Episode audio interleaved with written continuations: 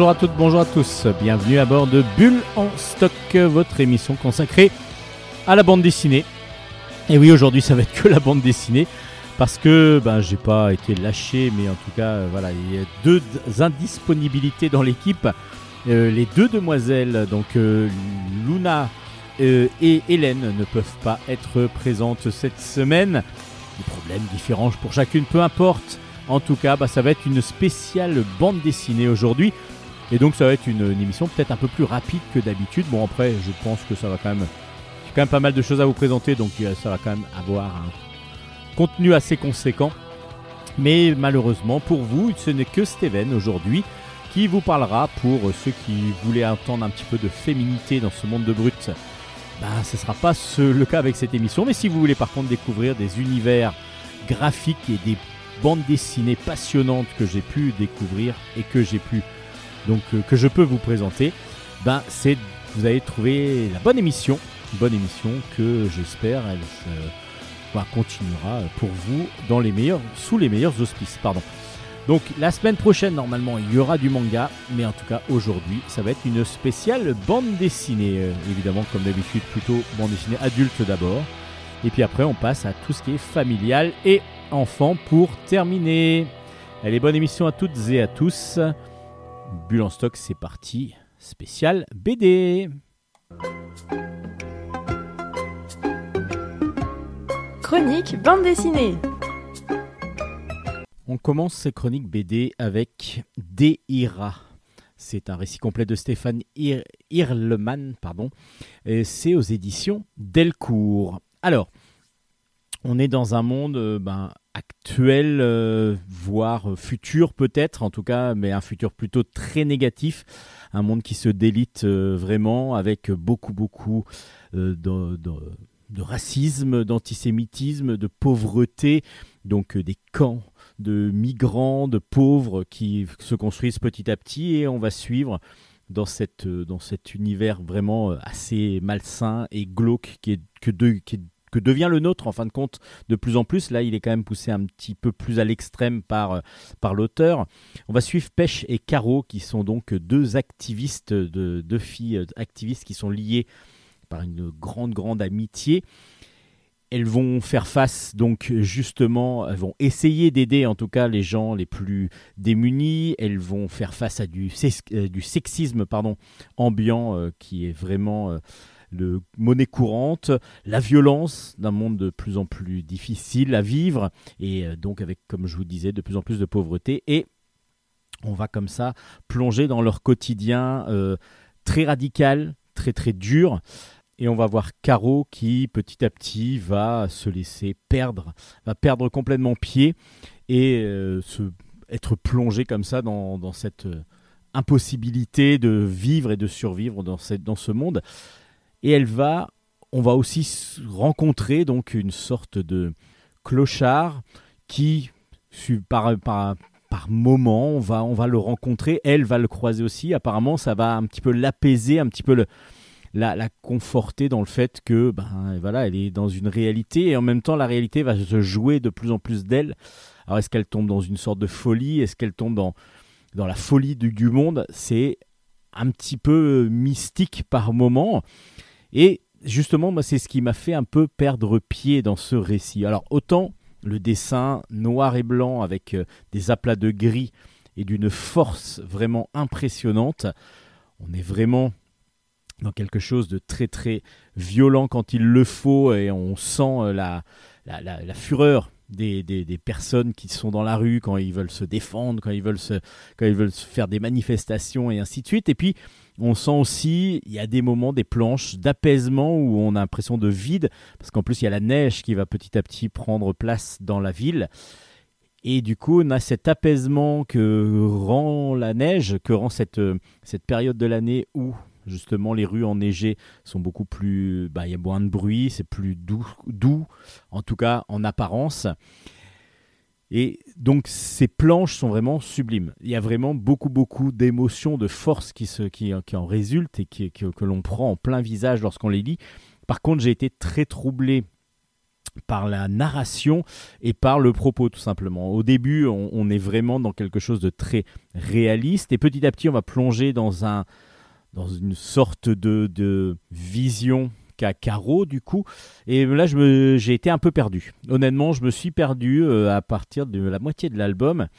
Et c'est bien dommage parce que du coup, j'avais beaucoup apprécié le début. Petit à petit, je me suis perdu dans la narration, dans ce que voulait dire l'auteur. Est-ce que justement, est-ce valait pas que je prenne juste les émotions euh, comme elles venaient et sans obligatoirement euh, chercher un propos plus constructif, même s'il est évidemment constructif parce que c'est la, mise en danger de notre, de notre monde actuel, de notre siècle qui est mis en exergue ici, évidemment, parce qu'on est dans, un, dans une époque qui est très proche, on pense, de la nôtre. En tout cas, c'est comme ça qu'on le ressent.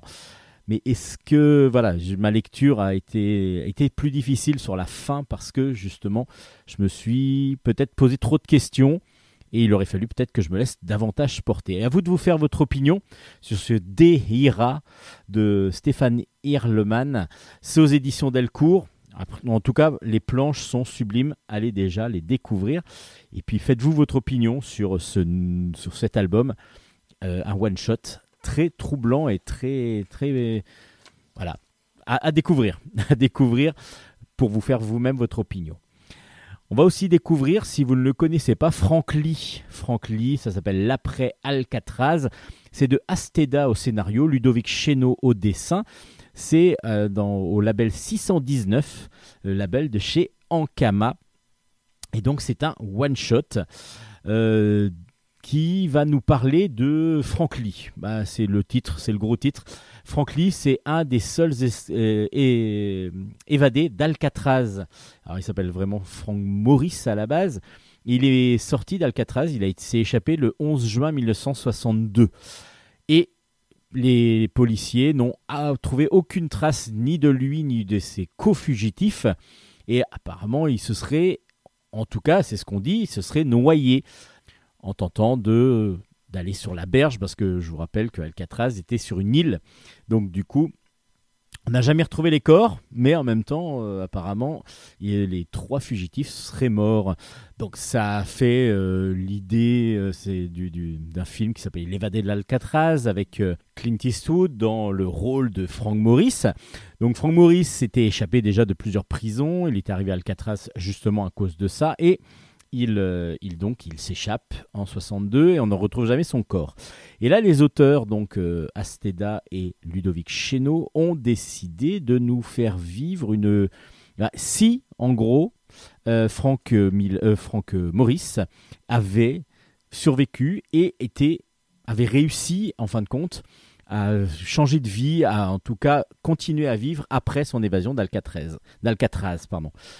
Et il va se retrouver, c'est ce qu'on va suivre nous dans cette, dans cette aventure. On ne suit pas vraiment l'évasion en elle-même, parce que l'évasion, elle nous est expliquée, mais assez rapidement, et on va avoir comme ça la vie un petit peu imaginaire, un petit peu euh, euh, fantasmée, un petit peu euh, donc complètement inventée du coup de ce Frank Maurice, qui va arriver juste après avoir traversé le bras du, fleuve pour pouvoir euh, se retrouver sur l'autre berge et va rester dans le, dans le coin.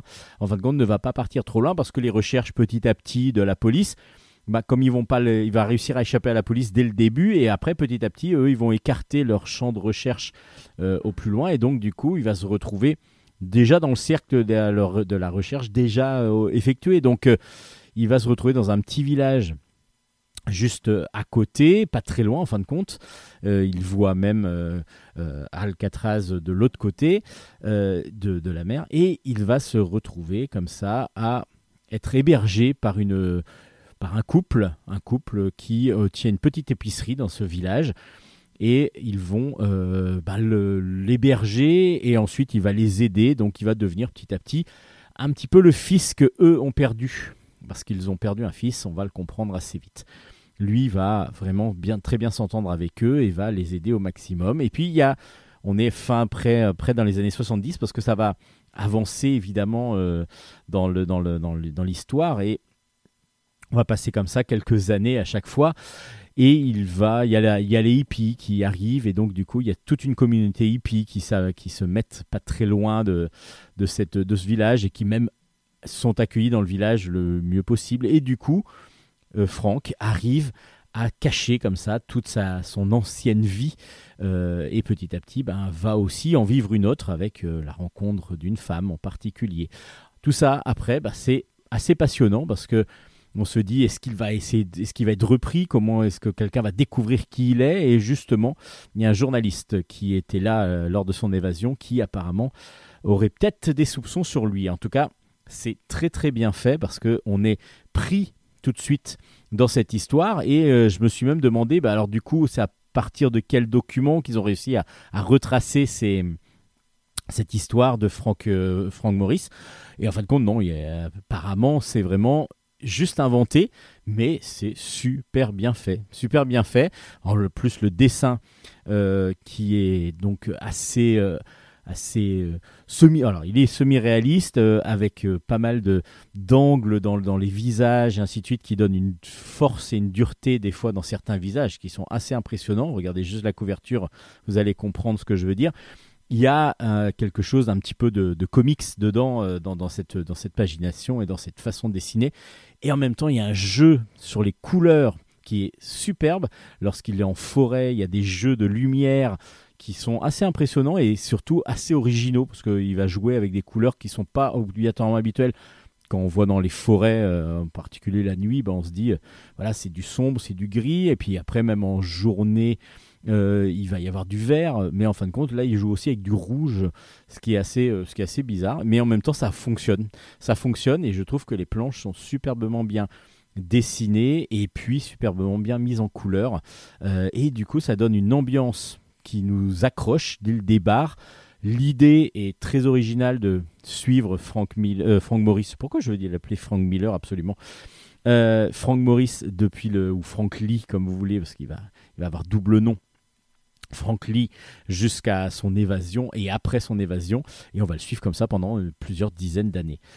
Très très intéressant, un excellent one shot au label 619 qui s'appelle Frank Lee l'après Alcatraz. C'est donc aux éditions Ankama de Asteda au scénario et Ludovic Chéneau au dessin.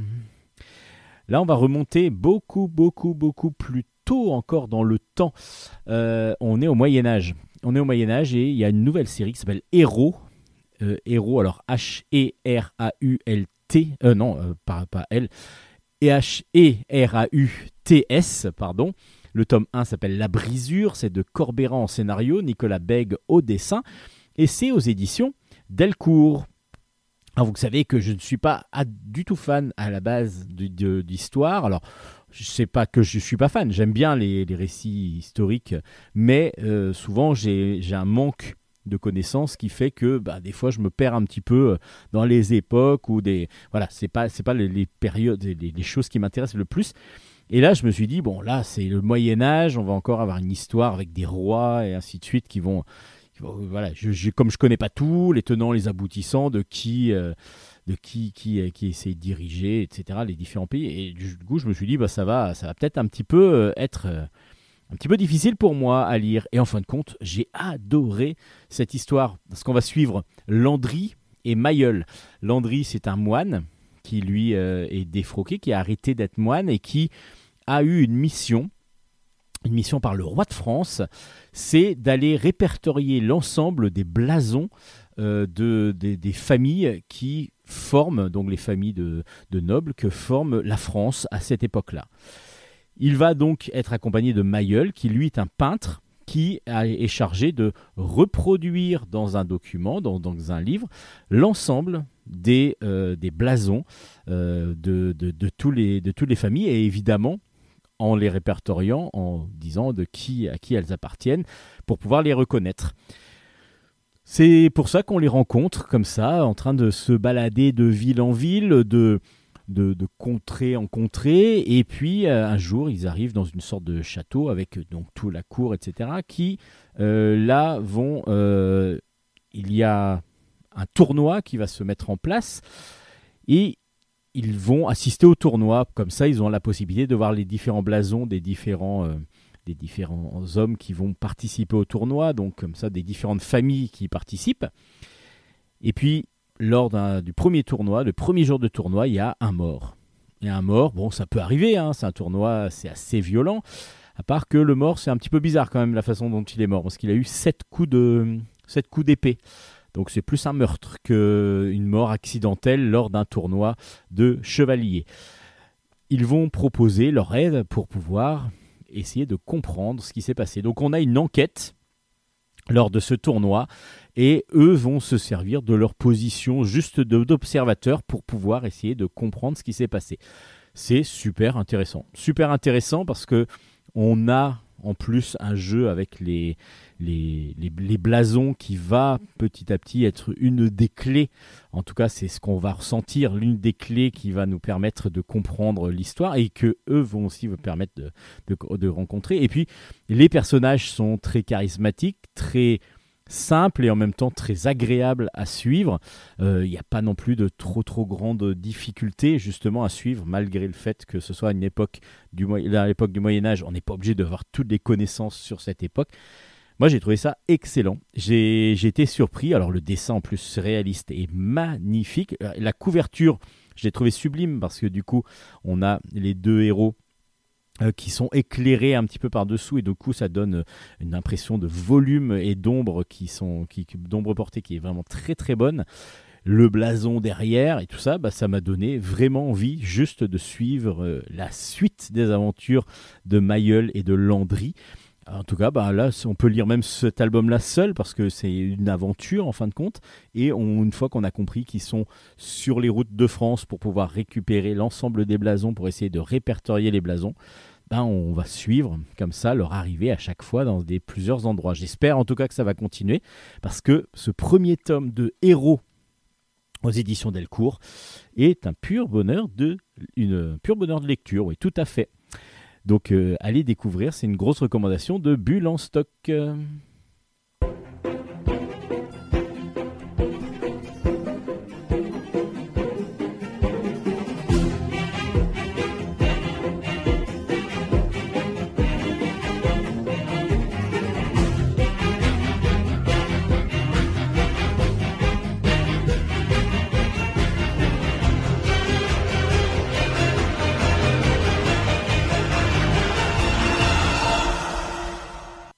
Continue cette fois-ci et on revient dans les, dans le, au XXe siècle, en 69 exactement, le 20 juillet 1969. Vous savez ce qui s'est passé, je l'imagine. Euh, l'histoire contemporaine, il y a, grâce à un album donc, qui va se passer dans l'espace, si vous avez bien retenu la date. Ça s'appelle Cosmos, Cosmos avec un K. Euh, et c'est un récit complet de Pat Perna au scénario, Fabien, Fabien pardon, Bédouel au dessin et c'est aux éditions Delcourt. Donc 20 juillet 1969, je vous rappelle, l'arrivée des Américains sur le sol lunaire, donc Neil Armstrong qui euh, pose le pied le premier sur la Lune. Et là, donc, on va suivre dès le début de, cet album, donc cette arrivée. Et puis, donc, on va avoir la conquête spatiale. Non, ça va changer un tout petit peu sur cette euh, idée et histoire de Pat Perna, c'est que lorsque Neil Armstrong met le pied sur la Lune, il va devoir, euh, il va marcher un petit peu, il va faire le golf euh, comme on le connaît, on le voit faire du golf euh, à un moment donné, et là il va tomber nez à nez avec un drapeau russe, un drapeau russe qui est donc planté déjà sur le sol lunaire, et il va découvrir pas loin donc de ce drapeau, autre chose, mais là je vais arrêter là. Parce que j'ai pas trop envie de spoiler, moi je trouve que c'est ce qui m'a moi marqué dans cet album, c'est que il y a eu, ben, il y, a, y a beaucoup de choses qui se passent. En même temps, c'est beaucoup beaucoup de dessins dans le dans le dans l'espace. Donc c'est du noir et blanc absolument magnifique avec des ambiances euh, ben, justement de films euh, ben, et, et autres où c'est aussi reposant. On, sent que le temps des fois ben, s'allonge parce que du coup tout mouvement dans l'espace est plus difficile. Donc on a une tension qui se met en place grâce au dessin. Et justement, bah, le volume, il est assez énorme. Il fait 160 pages quand même. Cette, histoire fait 160 pages. Donc il y a peu, de dialogue. On est vraiment sur quelque chose de, de passionnant à suivre et avec un ressenti où on a l'impression de vivre euh, intensément tout ce qui se passe dans l'espace. Dans et en même temps, bah, du coup, il y a quelque chose qui va se passer, donc comme sur, euh, sur la Lune justement, et il va y avoir tout un traitement autour de bah, pour comment ce drapeau est arrivé là. Je vous dis, je vous en dis pas trop parce que j'ai pas trop envie de spoiler, et on va avoir cette euh, cette idée de comment, euh, comment il est arrivé là et pourquoi il est arrivé là. Et donc, ce serait donc avant les Américains. Donc, est-ce que les Américains auraient menti et donc, on participerait à une sorte de fake news, euh, les, premières, les premières fausses idées qu'on aurait pu se faire, en tout cas autour de cette conquête spatiale sur la Lune. C'est passionnant. C'est passionnant. En même temps, j'ai pas trop envie de vous en dire pour pas euh, trop spoiler, parce que du coup, il y a vraiment cette découverte qui va être importante. Et puis euh, voilà, on est pris dans cette, dans cette ambiance, comme je vous disais, qui est parfois reposante, des fois, ben, il y a peu de cases avec des grands espaces euh, de noir, avec juste des casques que l'on peut voir, juste des personnages, juste un vaisseau que l'on voit. Une fusée, c'est sublime. Le dessin, je trouve, et le traitement graphique est magnifique. Le noir et blanc choisi est parfait pour ce type d'histoire, évidemment, en plus. Et il y a un jeu comme ça de sur, les, sur les planches qui vous permettent vraiment de, vous mettre dans l'ambiance. Et c'est ce que j'ai beaucoup apprécié. Et on est même surpris quand, à un moment donné, il y a des scientifiques qui, nous, sur deux pages, nous expliquent quelque chose. Et du coup, il y a plein de textes. Et on revient sur Terre, on va dire. C'est un petit peu ça qu'on a, a, Et en même temps, ça nous explique évidemment ce qui a pu se passer. C'est passionnant. C'est absolument génial comme album. C'est une grosse, grosse recommandation de Bulle Stock. Ça s'appelle Cosmos avec un K, parce que c'est Cosmos, mais venant de, de, l'URSS. Et du coup, c'est une grosse recommandation de Bulle Stock, comme je vous le disais. C'est à découvrir chez Delcourt. On passe maintenant aux comics, euh, aux comics avec euh, tout d'abord Safran Chou. Le tome 1 est sorti. Ça s'appelle, euh, ça s'appelle, il n'y a pas de sous-titre, mais c'est de John Lehman au scénario, de Dan Bultwood au dessin, et c'est aux éditions Delcourt Comics. Alors, vous allez me dire que Chou, Safran Chou, ça vous dit quelque chose vaguement? Bah oui, je vous ai déjà parlé de la série Tony Chou, le détective cannibale. Eh bien, Safran Chou est tout simplement sa petite sœur. Euh, Tony, lui, est cibopathe. Cibopathe, c'est-à-dire qu'il peut lire euh, dans, la, viande, dans la, nourriture, c'est-à-dire qu'il suffit qu'il croque dans un cadavre pour savoir ce qui s'est passé et comment, le cadavre, comment la, personne a été tuée. Et donc il, il est pour cela euh, policier, parce que du coup, évidemment, enquêteur, c'est beaucoup plus facile quand on peut connaître un petit peu euh, les raisons de la mort de quelqu'un. Et donc, euh, il travaille pour la police. Safran, elle, dans la famille Chou, elle a aussi des pouvoirs. Elle est si beau part, elle peut lire dans les pensées de tous ceux avec qui elle partage un repas. Donc, il y a toujours la nourriture derrière. Et elle arrive donc à pouvoir, comme ça, comprendre ce que vous vous dites du moment que vous mangez avec elle. Euh, et c'est plutôt intéressant, surtout pour l'équipe de mafieux avec qui elle fait équipe, avec qui elle travaille. Euh, elle, donc, euh, elle, est plutôt du côté négatif de la force. Et elle, elle est donc une criminelle qui est très recherchée en plus parce qu'elle elle est, plutôt, très forte. Et donc, justement, on va la rencontrer dans le début de cet album. Euh, avec toute une bande et ils ont décidé, donc euh, sous l'égide du, d'un, grand, grand mafieux, d'aller euh, faire un vol, d'aller faire un casse, mais chez le plus grand mafieux de, de la ville. C'est-à-dire que deux criminels vont. Enfin, il y a le deuxième criminel le plus recherché de la ville va aller voler le premier. Donc, bah, il y a toute une équipe qui se met en place, dont Safran et son compagnon.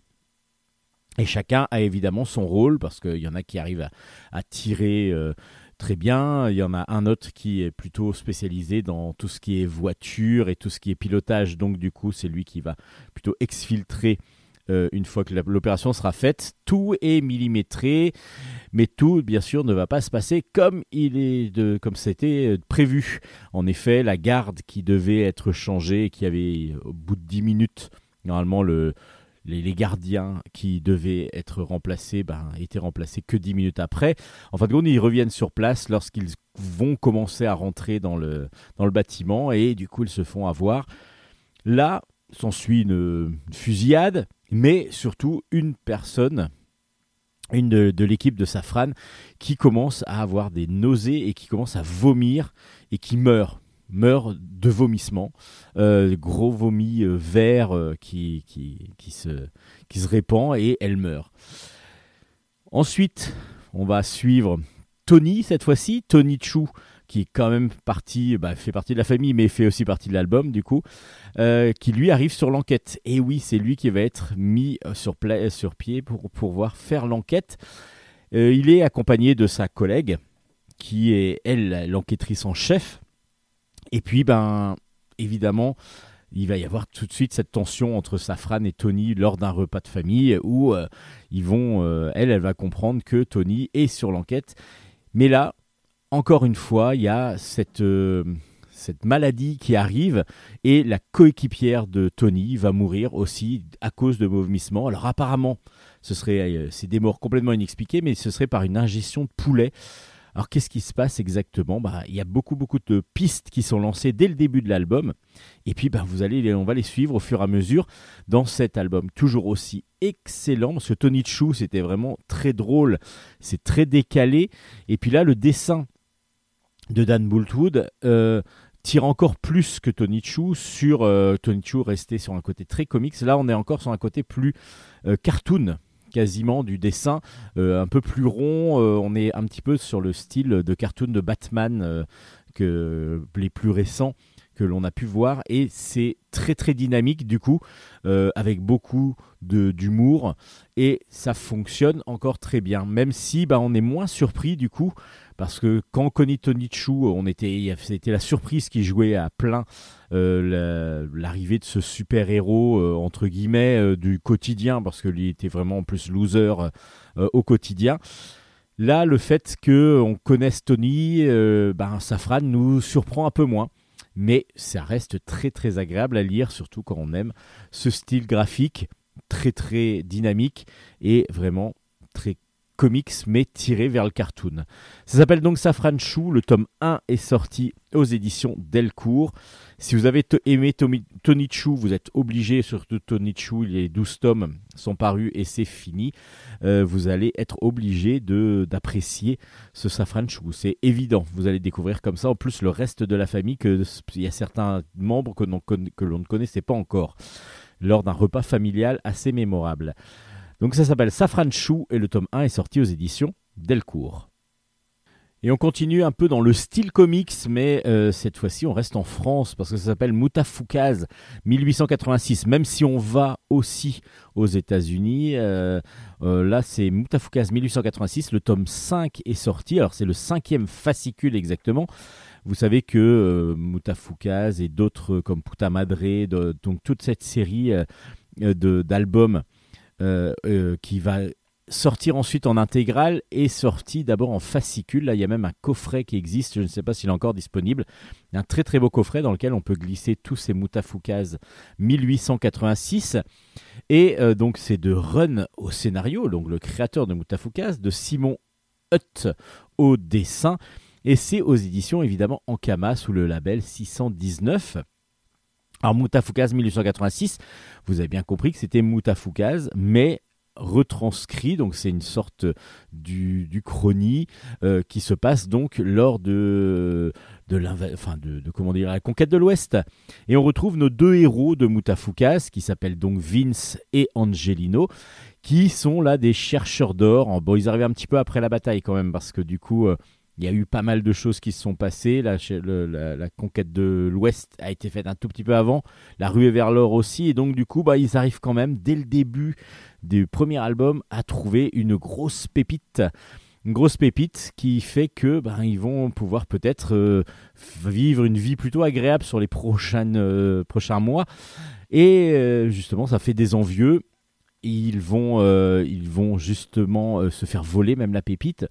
Mais ce qui va se passer, c'est qu'Angelino va être lui, il y a quelque chose d'assez surnaturel, une sorte de d'esprit de, va, prendre son corps et du coup il va devenir assez maléfique et assez noir et il va se passer pas mal de choses et ils vont être poursuivis pendant tous les albums et eux vont essayer de fuir. Bah justement, il y, a tout un groupe de hors-la-loi qui veut les tuer. Alors on va essayer de comprendre pourquoi euh, et on va petit à petit y comprendre. Et justement, euh, pourquoi ces machos euh, qui sont des entités cosmiques vont pour les poursuivre et pourquoi ils, vont, ils, vont, ils vont essayer de les tuer? Bon, tout ça, je vous laisse le découvrir parce que c'est vraiment le sel de ce Mutafukaz 1886. C'est qu'on va partir d'un western pur, euh, dans, le style en tout cas, et on va petit à petit aller vers euh, quelque chose d'assez fantastique, avec en plus des personnages, ce qui est un peu troublant, c'est des personnages que l'on connaît, mais dans la... J'allais dire dans la vie réelle, pas du tout, mais dans le, monde contemporain, dans notre monde, parce que Mutafuka se passait dans notre monde. Et du coup, ces deux personnages vont se retrouver donc dans la conquête de l'Ouest et c'est ça paraît euh, assez surnaturel et ça l'est du coup. Ça l'est parce que Run joue euh, tout à fait plutôt que d'inventer deux nouveaux personnages, il a préféré les mettre à l'époque euh, du, du, western. Le cinquième tome va conclure donc cette histoire avec en plus un twist final que j'ai beaucoup apprécié, assez troublant. Donc euh, je vous en dis pas trop. Euh, le cinquième tome ne peut pas se lire seul. Enfin si vous pouvez le lire, mais il y aura peu d'intérêt. Vous allez juste euh, découvrir les magnifiques dessins de Simon Hutz qui sont très très dynamiques. C'est pour ça que on pourrait presque le comparer à du comics parce que du coup on a évidemment un style de, découpage en particulier comics avec beaucoup, beaucoup, beaucoup, de dynamisme, mais aussi euh, matinée aussi de manga par moment avec euh, toutes les lignes de, force qui, apparaissent. C'est super bien fait et c'est excellent. L'histoire est vraiment très bien, très bonne, va est très dynamique. Alors je pense qu'il va y avoir une intégrale qui va sortir. Donc soit vous attendez l'intégrale, soit vous pouvez maintenant vous offrir les 5 tomes de Mutafukaz 1886 euh, en fascicule ce qui va vous faire donc l'histoire complète. Et comme je vous disais, il y a un coffret qui est sorti, euh, qui était vide, donc il n'y avait que le premier tome, si je me rappelle bien dedans. Je ne sais pas si c'est encore dispo, allez voir sur le site de Ankama. C'est peut-être encore dispo chez votre libraire, évidemment, préféré. Mutafukaz 1886, grosse recommandation de Bulle en stock depuis le premier tome. Et eh ben la conclusion va aussi être une grosse recommandation. Donc l'intégrale de Mutafukaz 1886, c'est vraiment de la balle et je vous le conseille grandement.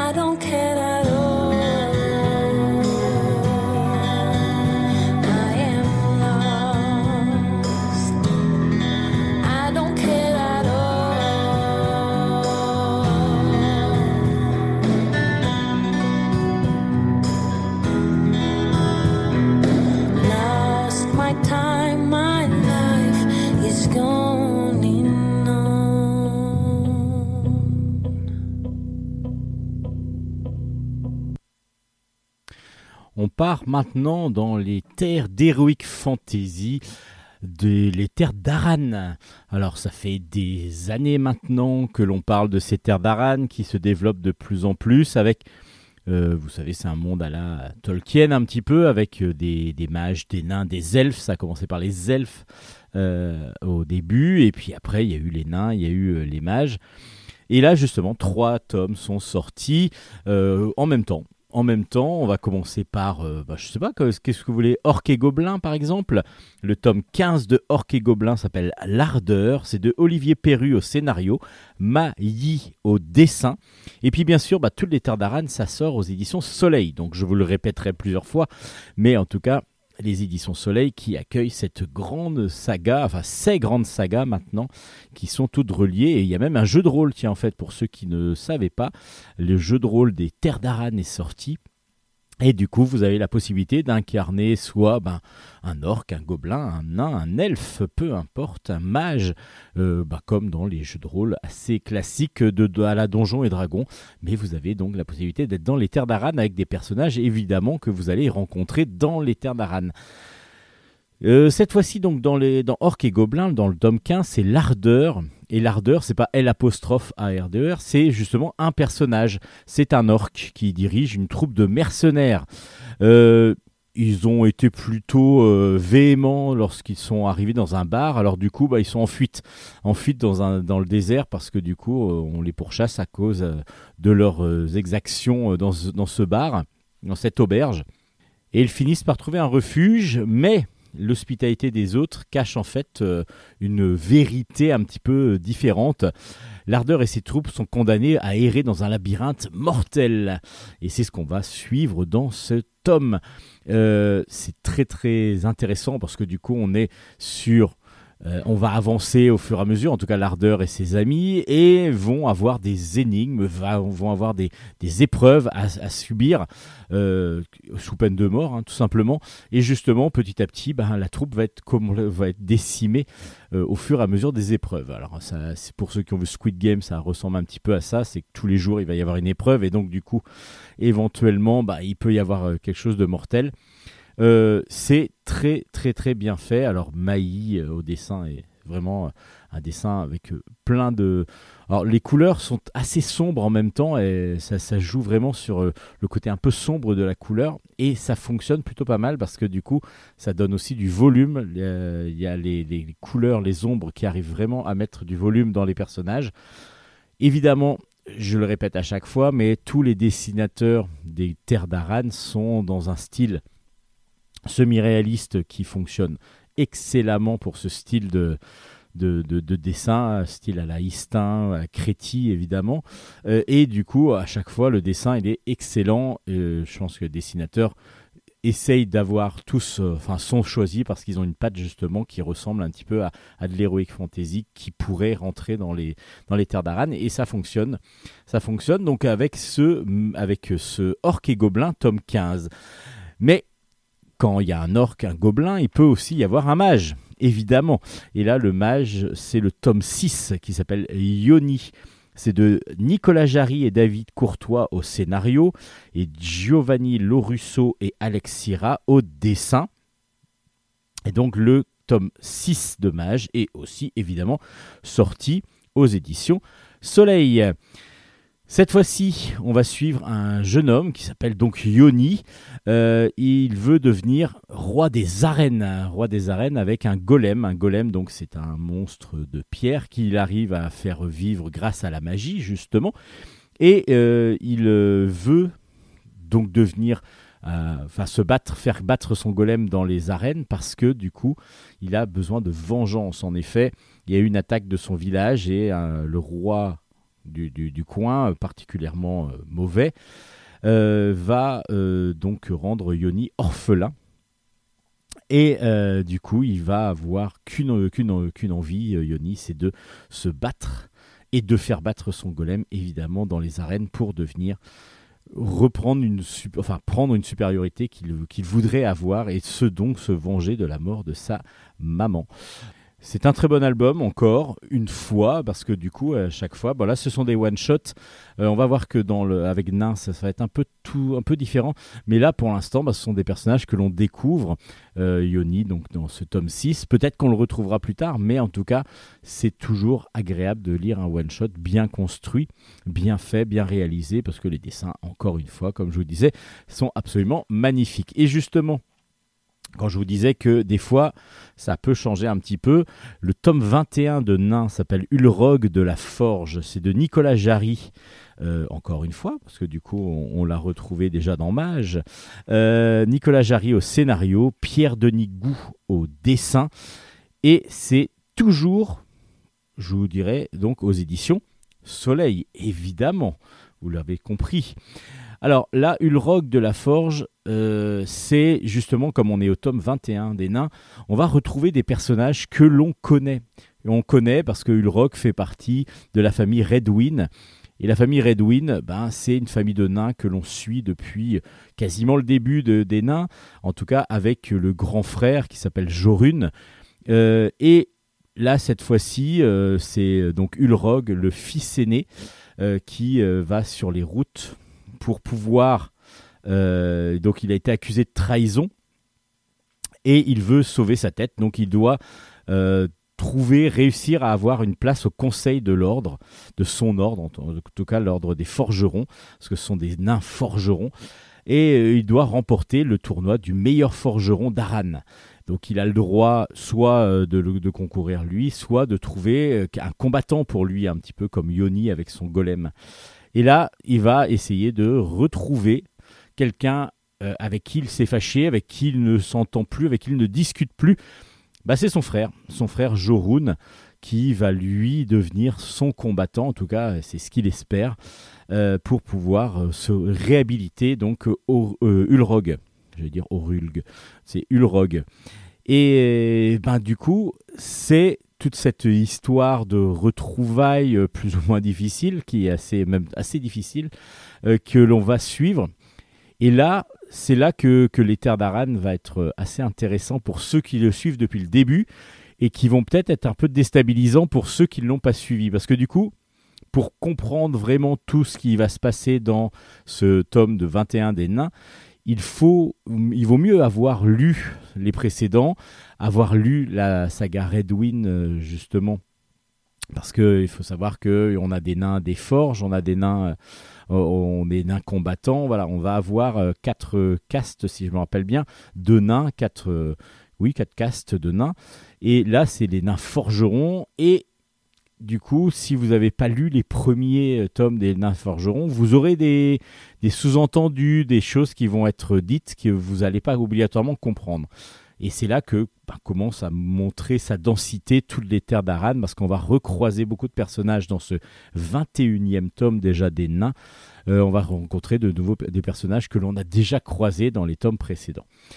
Ça s'appelle donc Les Terres d'Aran. Il y a trois tomes qui viennent de sortir. Donc euh, Le Nain, tome 21, Ulrog de la Forge.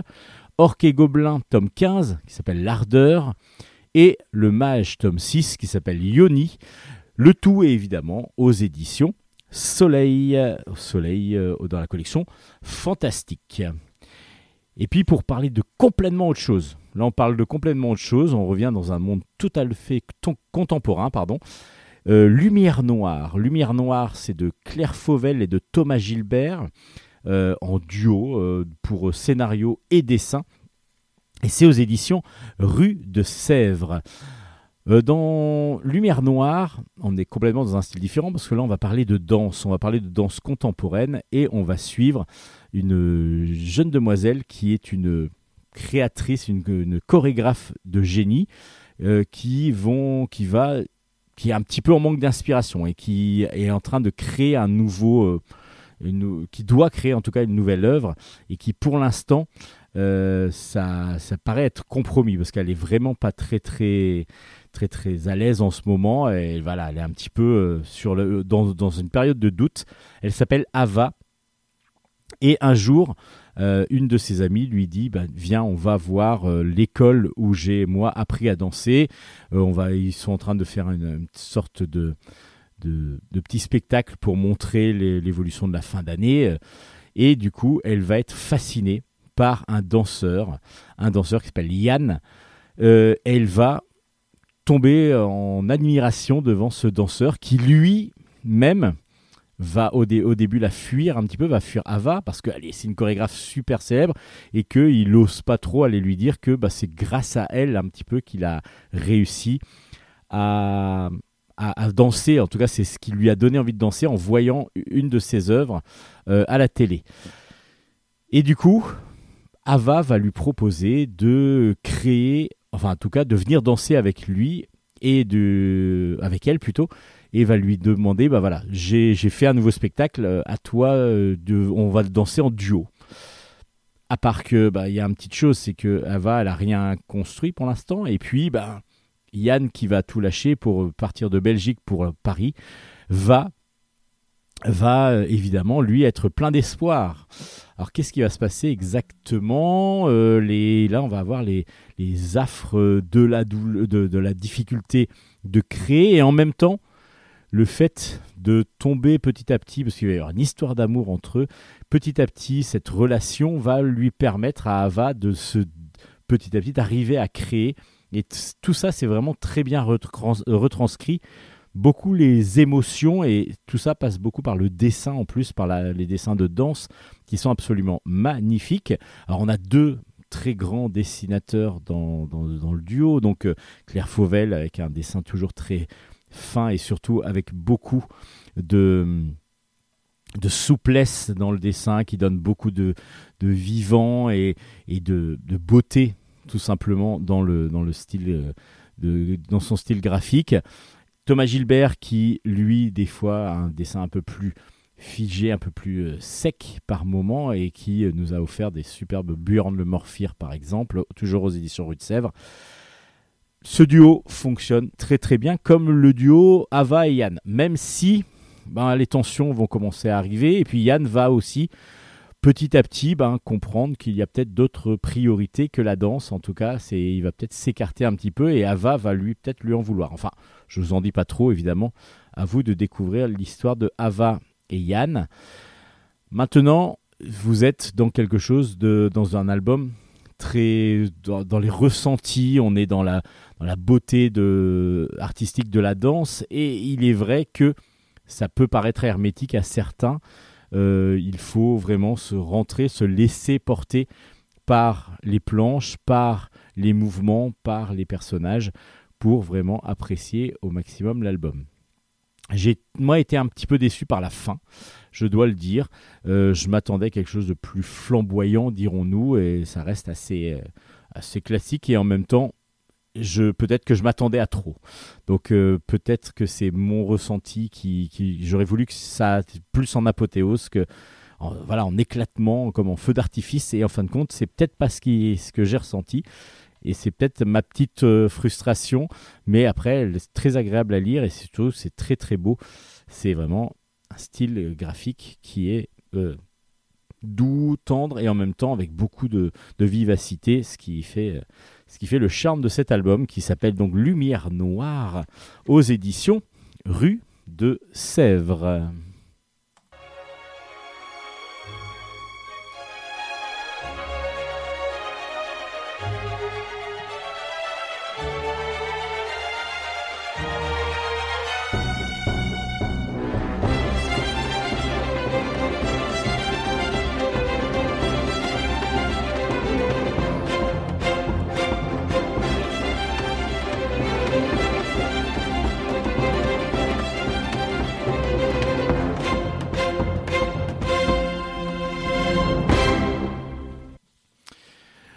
Axolot, euh, Axolot, le tome 5, c'est de Patrick Beau au scénario, euh, aux histoires, et puis euh, d'un collectif d'auteurs dont Boulet, Erwan Surcouf, entre autres, Weldon, Weldonson. voilà, il y a dans, chaque album de Axolot, on va avoir des petites histoires, des histoires courtes qui vont être dessinées, mises, donc racontées par Patrick Beau, et qui vont qui vont être mises en image à chaque fois par des dessinateurs différents. Alors, justement, c'est plein d'anecdotes réelles qui se sont passées, des choses étranges, et c'est une sorte de cabinet des curiosités que nous offre à chaque fois Patrick Beau euh, dans ses albums, donc euh, Axolot.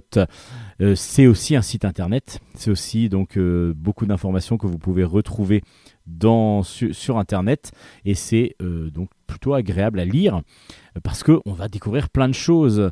Moi qui suis fan de jeux vidéo, euh, il y a un, jeu auquel j'avais joué, alors qui s'appelle euh, Motocross Trial, je crois, quelque chose comme ça. Et en fin de compte, j'ai appris dans cette dans ce axolot là qu'il y avait euh, un message caché dedans pour trouver une sorte de trésor. Oui, mais c'est un jeu de moto et en fin de compte, les créateurs du jeu ont mis des, il y a des panneaux de bois sur lesquels on doit traverser, on doit passer par, euh, parce que c'est de la moto, euh, et donc du coup il y a des obstacles.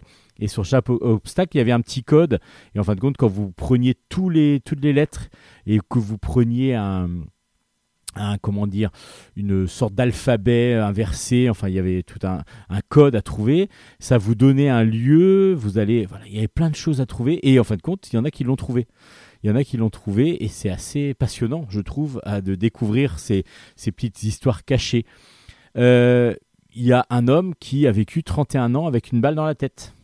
Eh oui, pendant la Première Guerre mondiale, si je me rappelle bien, il a reçu une balle. Et il s'est réveillé. Et puis, ben, la balle était toujours dans la tête et on l'a découverte lorsqu'il est mort. Donc, c'est un petit peu, un, petit peu spécial. Euh, il y a une chaise qui est, que vous pouvez aller voir dans un musée en Angleterre qui est accrochée au plafond, enfin quasiment au plafond, à 2 mètres de hauteur en tout cas. Pourquoi cette chaise est accrochée à 2 mètres de hauteur? Parce que toutes les personnes depuis, la, depuis, depuis, depuis pas mal de temps, hein, parce que du coup, ça, toutes les personnes qui se sont assises dessus sont mortes. Donc du coup, ce serait une sorte de chaise maudite qui, euh, bah, lorsque quelqu'un s'assied dessus, euh, elle ferait mourir la personne. Alors est-ce que c'est une légende? Est-ce que c'est est-ce réel? Est-ce que c'est juste des coïncidences? Ben, Voilà, on va découvrir tout ça. Et tout l'album est émaillé comme ça de petites anecdotes, de choses plus ou moins récente, avec plein de petites informations comme ça, toujours très amusantes, comme le site internet que vous pouvez aller voir, donc euh, qui est toujours aussi, c'est même une chaîne YouTube, tiens, euh, il y a 600 000 abonnés de la chaîne YouTube, je, me rappelais du site internet, je me rappelais plus de la chaîne YouTube, donc allez voir ce bah, Patrick Beau sous différentes formes, multimédia comme on dit, donc euh, sur la chaîne YouTube. Vous pouvez aussi donc avoir l'album Axolot, surtout qu'on va trouver bah, des styles graphiques complètement différents, mais toujours agréable de voir quelques planches de boulets euh, que moi j'adore perso, et euh, d'autres auteurs évidemment qui sont bah, de styles complètement différents. Donc évidemment les histoires vont vous paraître les histoires sont intéressantes et en même temps, bah, graphiquement, vous allez être peut-être déstabilisé par certains dessins. Mais à vous de vous faire votre opinion, évidemment. Mais Axolot, c'est vraiment une très bonne série qu'on peut lire comme ça, euh, en piochant même dedans par moment. Euh, parce que du coup, bah, ce sont plus sous forme d'anecdotes, euh, chaque petite histoire. Axolot, donc tome 5, est sorti aux éditions Delcourt. Allez, on passe maintenant peut-être à des choses un peu plus jeunesse, en tout cas familiales, dirons-nous. Comme La ferme des animaux de George Orwell, il y a donc un récit complet qui est sorti. Aux, éditions Delcourt, vous savez, il y a une collection qui s'appelle Ex Libris, qui se sont peut-être les premiers euh, en France à avoir fait ça, c'est-à-dire les adaptations fidèles de, romans, de, contes, euh, donc euh, en bande dessinée.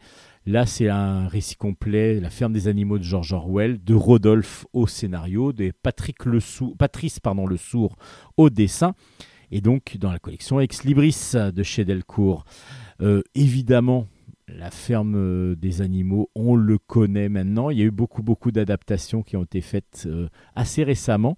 Est-ce que ce serait pas tombé dans le domaine public? Je ne sais pas, mais peut-être que oui. Ce qui ferait comme un petit peu 1984 où il y a eu multiples adaptations. Et là, cette adaptation-là est vraiment très très belle, encore une fois, et reprend vraiment l'histoire originelle avec les personnages, donc les animaux qui en ont assez d'être maltraités, qui veulent un petit peu leur indépendance parce qu'ils se disent exploités, évidemment, bah, quand le fermier vient leur prendre les œufs ou le, ou le lait, évidemment, bah, c'est pour faire en plus pour gagner de l'argent. Euh, bah, c'est vraiment inadmissible.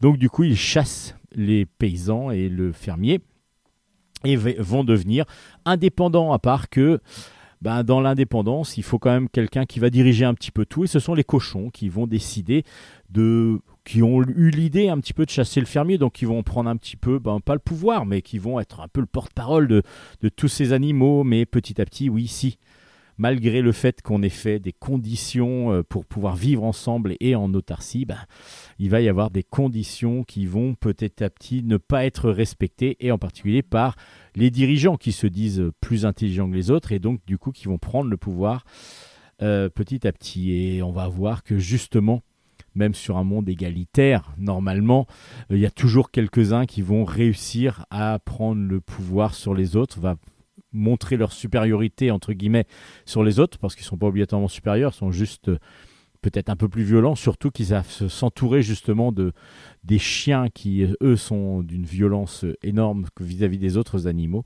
et donc bah, est-ce que les animaux qui voulaient de la liberté vont pas se retrouver de nouveau un petit peu enfermés euh, et aliénés par ces fameux cochons? Bah oui, c'est un petit peu ce qui se passe. C'est montrer qu'on n'est pas loin de l'animal dans notre société contemporaine. Donc la ferme des animaux de George Orwell, qui est vraiment un album, enfin une histoire excellente, euh, là est très très bien retranscrite par Rodolphe au scénario et vraiment euh, de manière admirable euh, au dessin par Patrice Le Sourd qui donne vie aux animaux et vraiment euh, réellement on, leur donne vie même en restant très très animaux. Il joue pas sur le côté euh, on, va, on va les mettre un petit peu avec des corps d'humains, etc. Non, on est vraiment sur du pur animal qui arrive à se tenir debout pour les cochons par exemple pour montrer un petit peu leur supériorité. La ferme des animaux de George Orwell donc aux éditions Delcourt dans la collection Ex Libris. Mickey et les mille pattes, c'est de de Jean-Luc Cornette au scénario, de Thierry Martin au dessin. C'est dans la collection Disney de chez Glénat.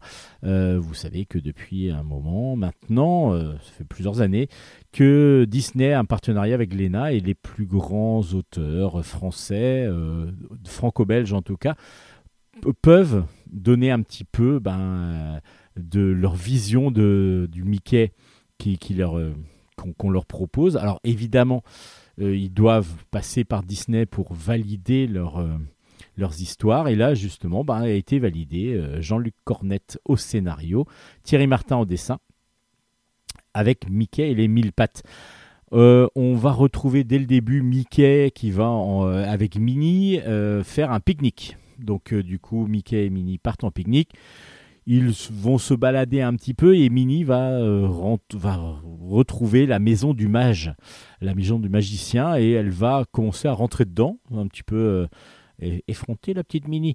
Mais en fin de compte, c'est pour le bien-être du, magicien, parce qu'elle veut ranger un petit peu sa maison, parce qu'elle trouve un petit peu, euh, un petit peu en désordre. Donc du coup, elle va commencer à ranger, et là va se passer quelque chose, c'est qu'elle va faire tomber une poudre et cette poudre va, c'est une poudre x2, donc elle va être multipliée. Et donc, eh ben, on va se retrouver avec deux mini qui vont de nouveau faire tomber la poudre. Et du coup, on va se retrouver avec quatre et ainsi de suite. Euh, et il y a pas mal de choses qui vont se passer, évidemment. Et puis, on va retrouver encore ensuite, dans, à la suite de l'histoire, on va retrouver, parce qu'on est un petit peu, on est au Moyen-Âge quand même, j'ai oublié de vous le dire, parce qu'on est dans un Mickey euh, médiéval, dirons-nous. Et on va retrouver euh, ensuite euh, d'autres aventures. Alors, ce qui est un peu bizarre, c'est que c'est découpé. Euh, enfin, on va comprendre l'histoire de la poudre, et puis après, on va changer complètement, pas d'univers, mais de, moment, où là, Dingo a décidé de faire un tournoi, un tournoi de jeu chevalier, et du coup, il va prendre un, une armure, il va emprunter une armure qui n'est pas à sa taille du tout, il n'arrive pas vraiment à la mettre, et il va demander à Mickey de devenir son écuyer.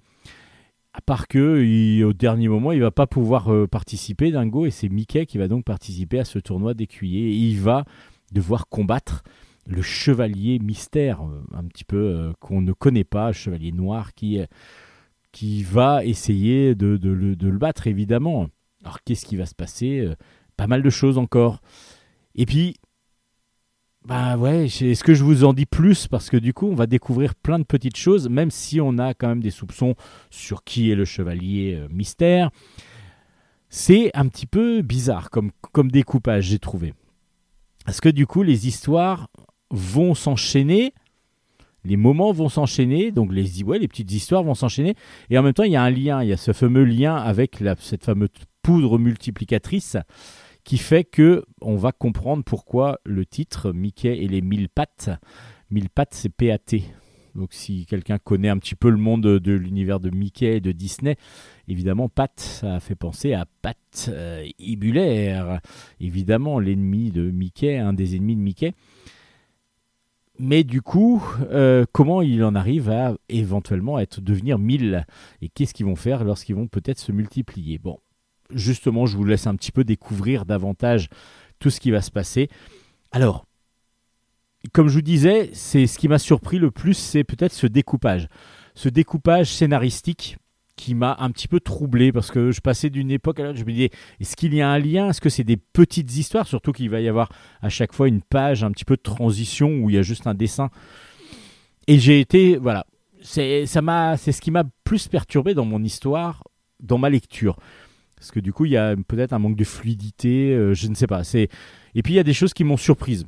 Il y a, il faudra que Jean-Luc Cornette m'explique à un moment donné comment. Euh, sans qu'on le voit, euh, il y a autant de mini qui se sont multipliés. Parce que normalement, il faudrait réutiliser la poudre pour pouvoir se multiplier de nouveau, et on ne la voit pas réutiliser la poudre, et là, de nouveau, ben, elle passe de 2 à 4, par exemple. C'est un petit peu bizarre. Donc, euh, du coup, il y a des petits, pour moi, des petites incohérences scénaristiques.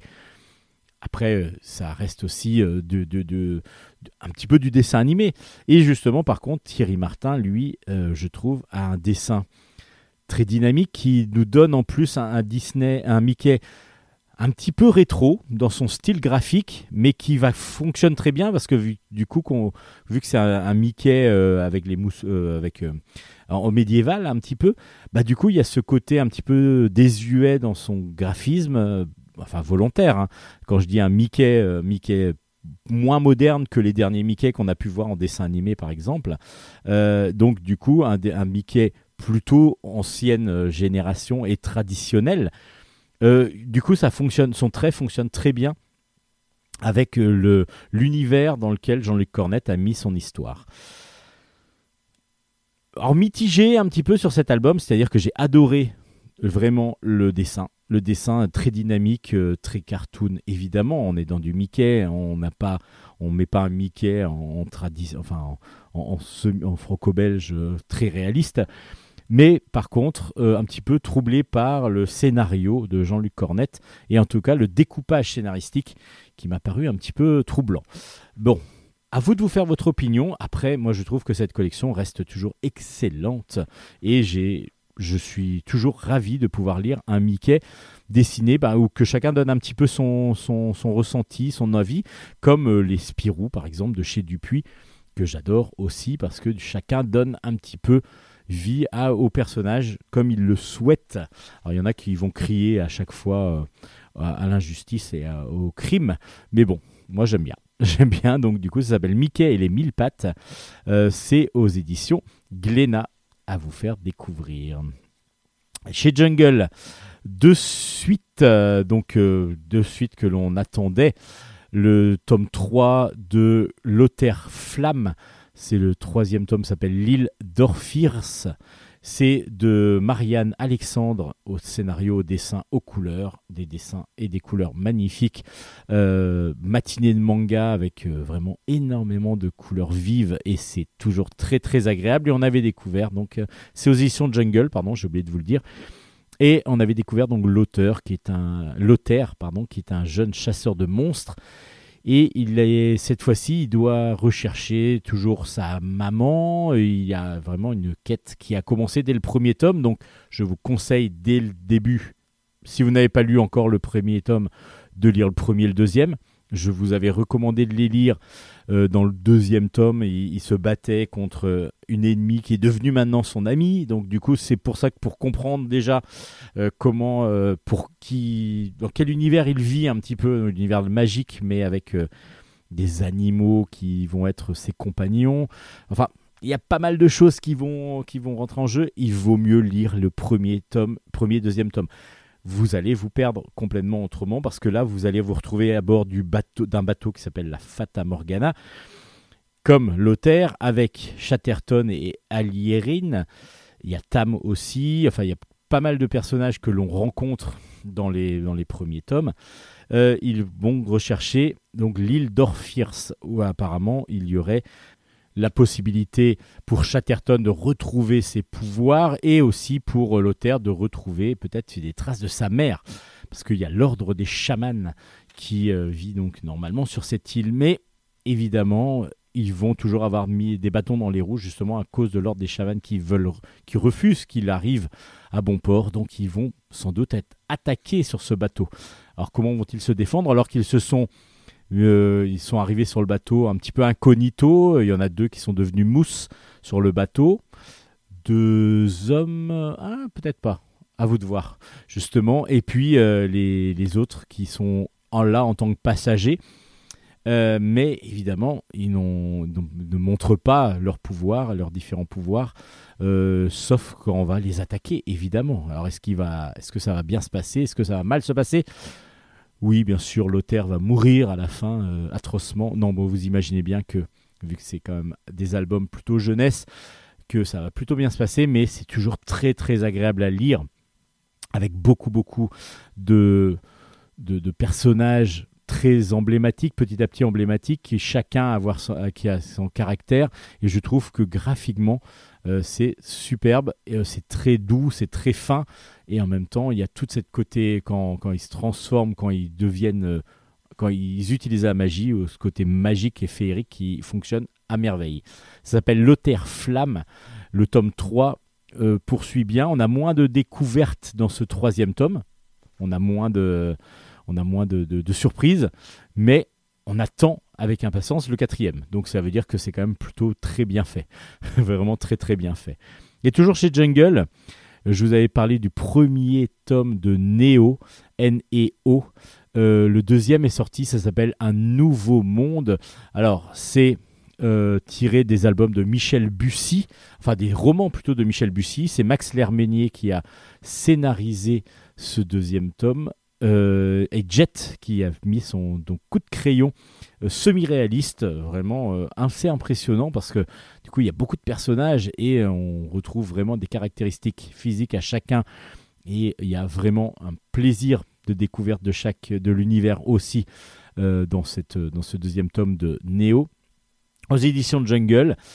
C'est donc Neo, on est sur du post-apocalyptique entre guillemets. Il y a eu une grosse épidémie mondiale. Euh, j'espère que c'est pas celle que l'on vit en ce moment. Non, j'espère non plus.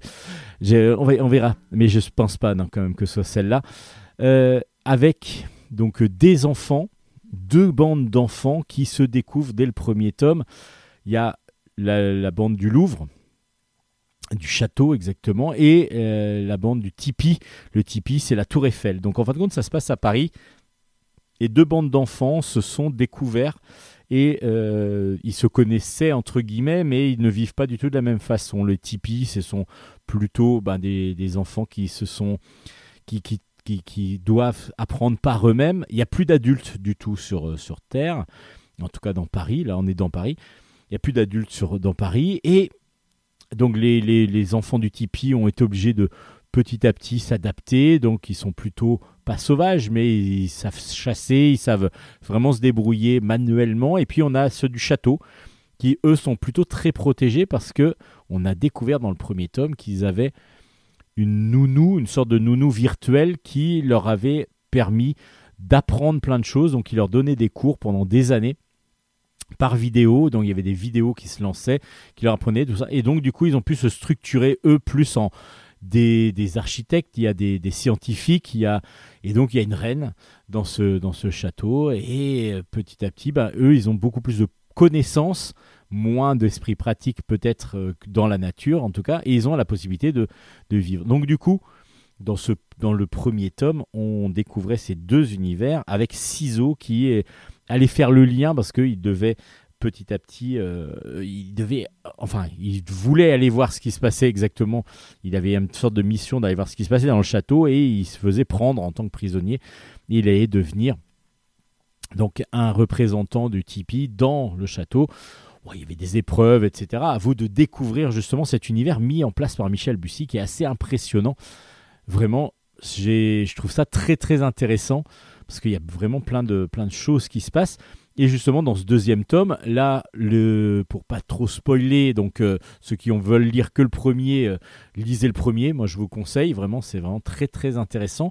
Les romans doivent être très bons aussi.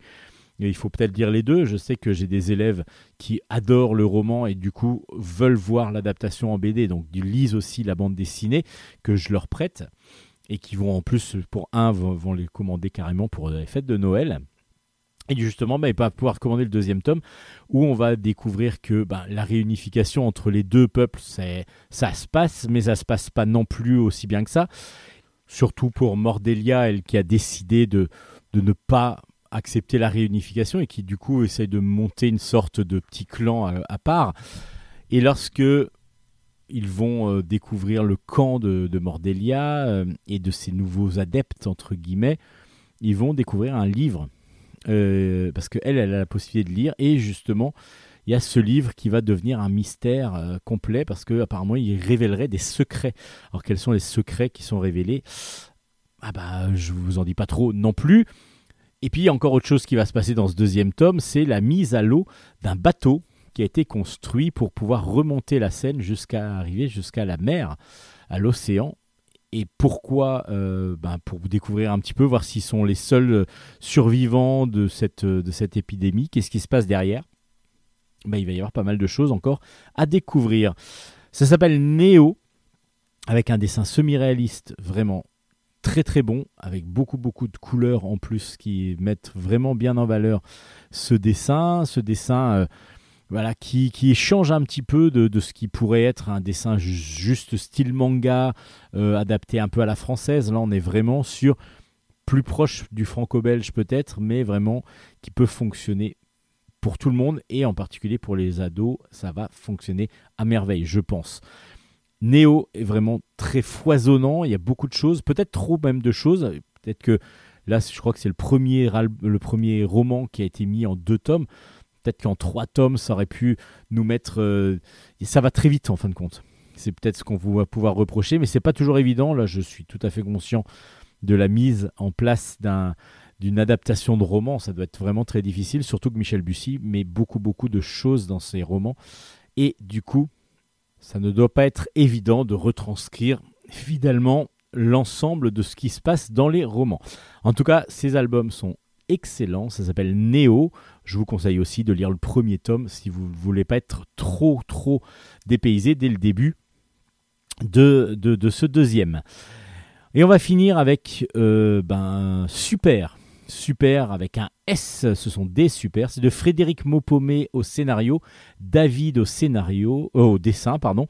Et le premier tome, vous allez me dire, mais attendez, super, il y en a déjà eu 4 ou 5 des tomes, non, je crois. Oui, il y en a eu, euh, il y en a eu 5, 5 euh, oui, c'est ça, 5 tomes pour la première histoire, à part que là, bah, justement, c'est la deuxième saison, entre guillemets, qui commence. Alors, on va redécouvrir dans, aux éditions donc, de La Gouttière l'histoire de Lily euh, et de, ses, de son frère, qui sont restés, Lily et Matt, qui sont deux enfants qui étaient arrivés sur, enfin qui étaient sur Terre, euh, qui, qui étaient orphelins apparemment et qui avaient été recueillis par un, par un agent de police, un policier exactement, avec leur troisième frère, ben, Benji, qui bah, on va voir. Alors, est-ce que je spoil ou pas? Oui, je vais spoiler. Ne n'écoutez pas pour ceux qui voudraient lire le premier cycle. Ce qu'il faudra lire, je pense, pour pouvoir vraiment apprécier ce deuxième cycle, mais pour découvrir vraiment les personnages, voilà, leurs parents sont des extraterrestres en fin de compte, et c'est pour ça qu'ils ont des super pouvoirs, mais qu'ils n'ont pas le droit d'utiliser, en tout cas qu'ils utilisent avec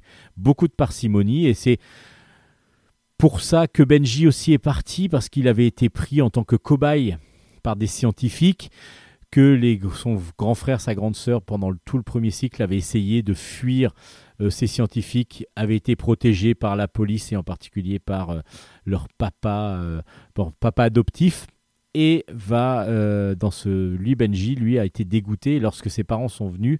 Il a préféré repartir avec eux. C'est pour ça que dans ce deuxième cycle, donc dans le premier tome qui s'appelle Révolution de ce deuxième cycle, on ne suivra que Lily et Matt qui vivent donc maintenant qui sont devenus des ados et chacun va vivre euh, bah, un petit peu différemment. C'est-à-dire que Matt, lui, part à la fac, donc il va en colocation et il va rencontrer une jeune demoiselle qui bah, va lui faire de l'œil un petit peu et lui il va être un petit peu attiré aussi euh, au départ.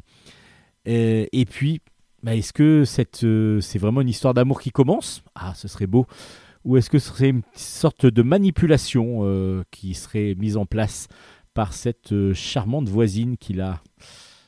Bah, je vais vous laisser découvrir tout ça. Et puis Lily, elle, elle est restée donc, euh, elle est au lycée et elle va petit à petit donc lutter elle plutôt contre les contre le gouvernement qui met en place une structure de plus en plus difficile et radicale contre les libertés et elle va donc euh, ben, petit à petit s'exaspérer de cette situation et participer de plus en plus à des actions euh, contre le gouvernement, contre la police, contre la répression. Est-ce que ça va les mener, en fin de compte, à utiliser leur super pouvoir, ce qu'ils n'ont pas, ce qu'ils ont promis de ne pas faire? C'est justement ce qui va être le, sel de cette, nouvelle aventure. Parce que du coup, bah, jusqu'à où on peut aller quand on sait qu'on peut changer des choses, euh, est-ce qu'on va pouvoir changer justement des choses alors que l'on a que sait qu'on peut le faire, mais qu'on on a décidé de pas le faire? Est-ce qu'on peut aller euh, jusqu'au bout de nos convictions sans, sans utiliser cette force que l'on a en nous? C'est très très intéressant de ce côté-là. C'est vraiment ce que j'ai beaucoup apprécié dans l'album. Et c'est peut-être ce qui fait que l'album va devenir un peu plus adolescent, on va dire. C'est-à-dire que les plus, les plus jeunes vont peut-être être un petit peu largués, même si le dessin de David va toujours leur convenir vraiment euh, dessin semi-réaliste qui tire un petit peu vers des fois euh, le, cartoon, euh, dessin plutôt enfant ça fonctionne super bien. Les, personnages sont, les, visages sont assez ronds, euh, voilà. Mais en même temps, il y a un côté beaucoup plus grave dans, cette, euh, dans cet album, euh, un côté beaucoup plus réaliste aussi dans le scénario, avec justement cette réalité de, de l'oppression d'un gouvernement de plus en plus totalitaire. tout ça, c'est peut-être davantage politique et davantage donc de situations que vont vivre des, enfants, des, jeunes euh, enfin des collégiens de 4e, 3e, plutôt que des plus jeunes pour qui pourtant la série pouvait aussi convenir dans, les premiers cycles. Je pense que ce deuxième cycle prend un parti un peu plus adulte, entre guillemets, hein, euh, ado-adulte, qui, euh, qui est très très bon, parce que et du coup, mais plus sombre et peut-être plus difficile à comprendre pour les plus jeunes. Mais moi, je trouve ça toujours aussi bon que ce soit graphiquement, scénaristiquement. Euh, on est pris tout de suite. Euh, on les connaît, les personnages, et euh, du coup, là, quand on connaît les personnages, on n'a même pas besoin vraiment d'explications, même s'il y a deux pages d'explications au tout départ pour pouvoir remettre la situation en place. Mais en fin de compte, il n'y a même pas besoin de ça pour pouvoir apprécier l'album. Si vous avez lu les premiers cycles, si vous n'avez pas lu le premier cycle, moi je vous conseille d'abord de découvrir ces, ces personnages grâce au premier cycle et de suivre comme ça avec plaisir la suite. Et comme je vous dis, ce sera un petit peu plus. Bah, regardez même juste la couverture, la couleur de couverture est beaucoup plus sombre dans les côtés marron, euh, euh, ocre qui, qui, sont beaucoup plus. Euh, beaucoup plus voilà c'est plus sombre et plus plus adulte et plus peut-être plus difficile d'accès pour les plus jeunes mais peu importe super ça reste une excellente série super avec un S aux éditions de la Gouttière Gros gros conseil de Bulle stock, gros gros coup de cœur de Bulle stock. Je vous conseille vraiment vivement de d'acheter, euh, enfin de, de, découvrir cette série qui est vraiment excellente. Et c'est sur cette excellente série que l'on finit Bulle stock cette semaine.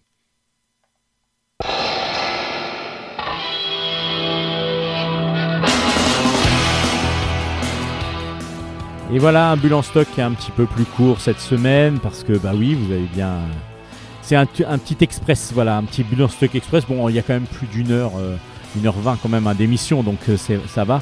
Mais oui ben euh, il n'y avait pas de manga aujourd'hui pas de jeux vidéo vraiment une spéciale BD j'espère que vous allez avoir trouvé quand même des petites pistes de lecture peut-être de cadeaux de cadeaux pour les fêtes de Noël qui arrivent très vite. Du coup, vous pouvez retrouver l'ensemble des albums chroniqués, toutes les références sur nos pages Facebook Bulle en stock, Bulle avec un S, Steven Bescon autrement pour euh, les liens aussi. Vous pouvez évidemment écouter les émissions en podcast. Toutes les émissions, celles que je vous venais euh, de diffuser et toutes les anciennes sont podcastables sur toutes les plateformes de streaming les plus connues.